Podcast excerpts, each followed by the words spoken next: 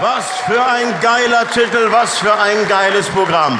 Ein Hochamt für die Frau und ihr habt es verdient. Und ich möchte Sie an dieser Stelle nochmal besonders begrüßen, unsere einzig wahren, unsere großartigen, ich möchte sagen, die besten Menschen der Welt, unsere Göttinnen. Ich begrüße die Frauen. Ich begrüße natürlich auch die Drecksäcke, ganz klar, sie sind ja da die ewigen verbalen, moralischen und sozialen Minderleiste, die Schande der Welt, das testosterongesteuerte Sicherheitsrisiko dieser Welt. Jawohl, die Sünder per se. Ich begrüße die Männer. Die freuen sich auch noch. Ist das geil? Wenn du Männer verarscht, sie sind sich einfach darüber im Klaren, dass sie die letzten Wichser sind. Schönen guten Abend, Freunde. Ja, ich weiß, ihr seid, ich weiß, ihr denkt auch, Kollegin, ich weiß, ihr denkt, der Appelt ist ein völliger Spinner geworden, der ist durchgeknallt. Jetzt ist er ein Schleimer, ein Schmierlappen, ein Frauenversteher. Was ist aus dem guten alten Fickenerzähler geworden? Ich weiß, ich weiß, ich weiß. Es ist bitter, aber ich habe etwas erkannt. Frauen sind Hauptzielgruppe. Stimmt's, meine Damen? Ohne euch wäre der Saal doch leer. Es ist so. Ihr Deppen seid doch alle nur mitgebracht. Ja, Jungs, das ist doch so. Ja, ja, ich hab's erkannt. Früher, was hatte ich, was war ich früher für ein böser Mensch? Appelt, die alte Sau. Und ja, und wenn du dann zu der Frau gegangen bist, sagst, wir gehen mal zu Ingo Appel, dann sagst du, was zu dem alten Ficker, da gehen wir nicht hin. Ja, wir gehen zu Dieter, nur zieh dich warm an. So sieht's aus. So habe ich meine Strategie geändert und die Frauen ihre Herrlichkeit zuteilkommen lassen, die sie verdient haben. Ich habe eine Kirche gegründet, die heilige Kirche der glücklichen Frauen. Und ich möchte euch glücklich machen, meine Damen und Herren. Das, ja vor allen Dingen die Damen natürlich. Die Herren sollen Dienstleister sein. Ihr sollt begreifen, ja, ihr müsst begreifen, dass ihr die Waschlappen seid. Ihr fragt euch immer, ja, was ist aus uns Männern geworden? Nicht, es ist so. Ja, und gerade die Kirchen. Ich bin bereit, eine neue Weltreligion zu gründen. Es ist einfach einmal an der Zeit. Alle Weltreligionen, die ich kenne, sind, meine Damen, frauenfeindlich. Sagt, pfui! Ja, natürlich ist doch eine Schweinerei. Die Katholiken, die Moslems, die Juden, alle miteinander. Selbst im Buddhismus ist die Reinkarnation der Ratte noch oberhalb der Frau. Das ist eine Unverschämtheit. Ne? Und das kann man einfach nicht mehr länger hinnehmen. Deswegen gründen wir für euch eine Religion. Habt ihr das verdient? Ja! Jawohl. Ja, ja, Jungs, da guckt da. Ja?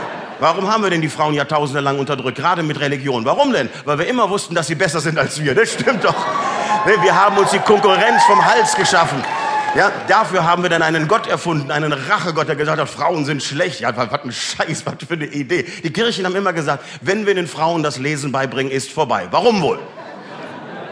Ja, Sie haben Recht behalten, natürlich. Nee, der Mann hat jahrtausendelang versucht, sich selber gut hinzusetzen, weil er weiß, neben einer Frau sieht er scheiße aus. Der Mann steigt vom Baum, ne, größenwahnsinnig wie er ist, guckt in die Pfütze und sagt, guck mal, da ist Gott.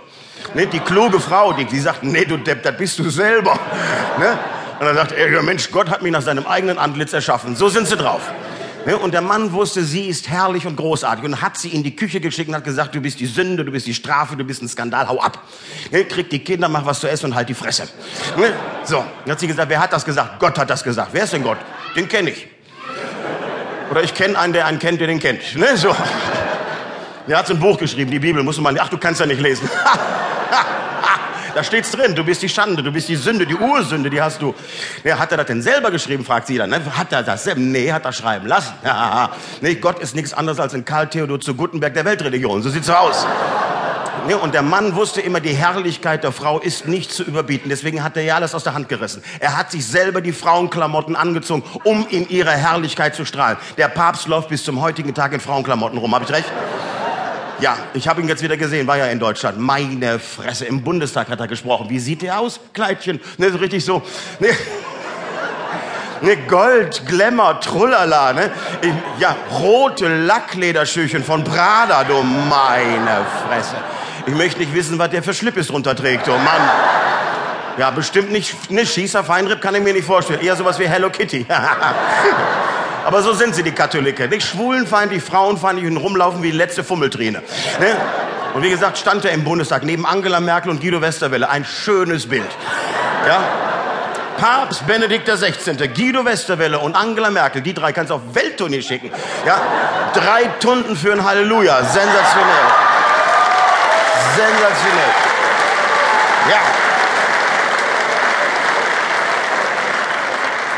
Hat der Papst irgendwas Vernünftiges gesagt? Nein. Ich habe ja immer gesagt, Katholiken, Katholiken, das reimt sich schön auf Ficken, aber dass es so weit kommt.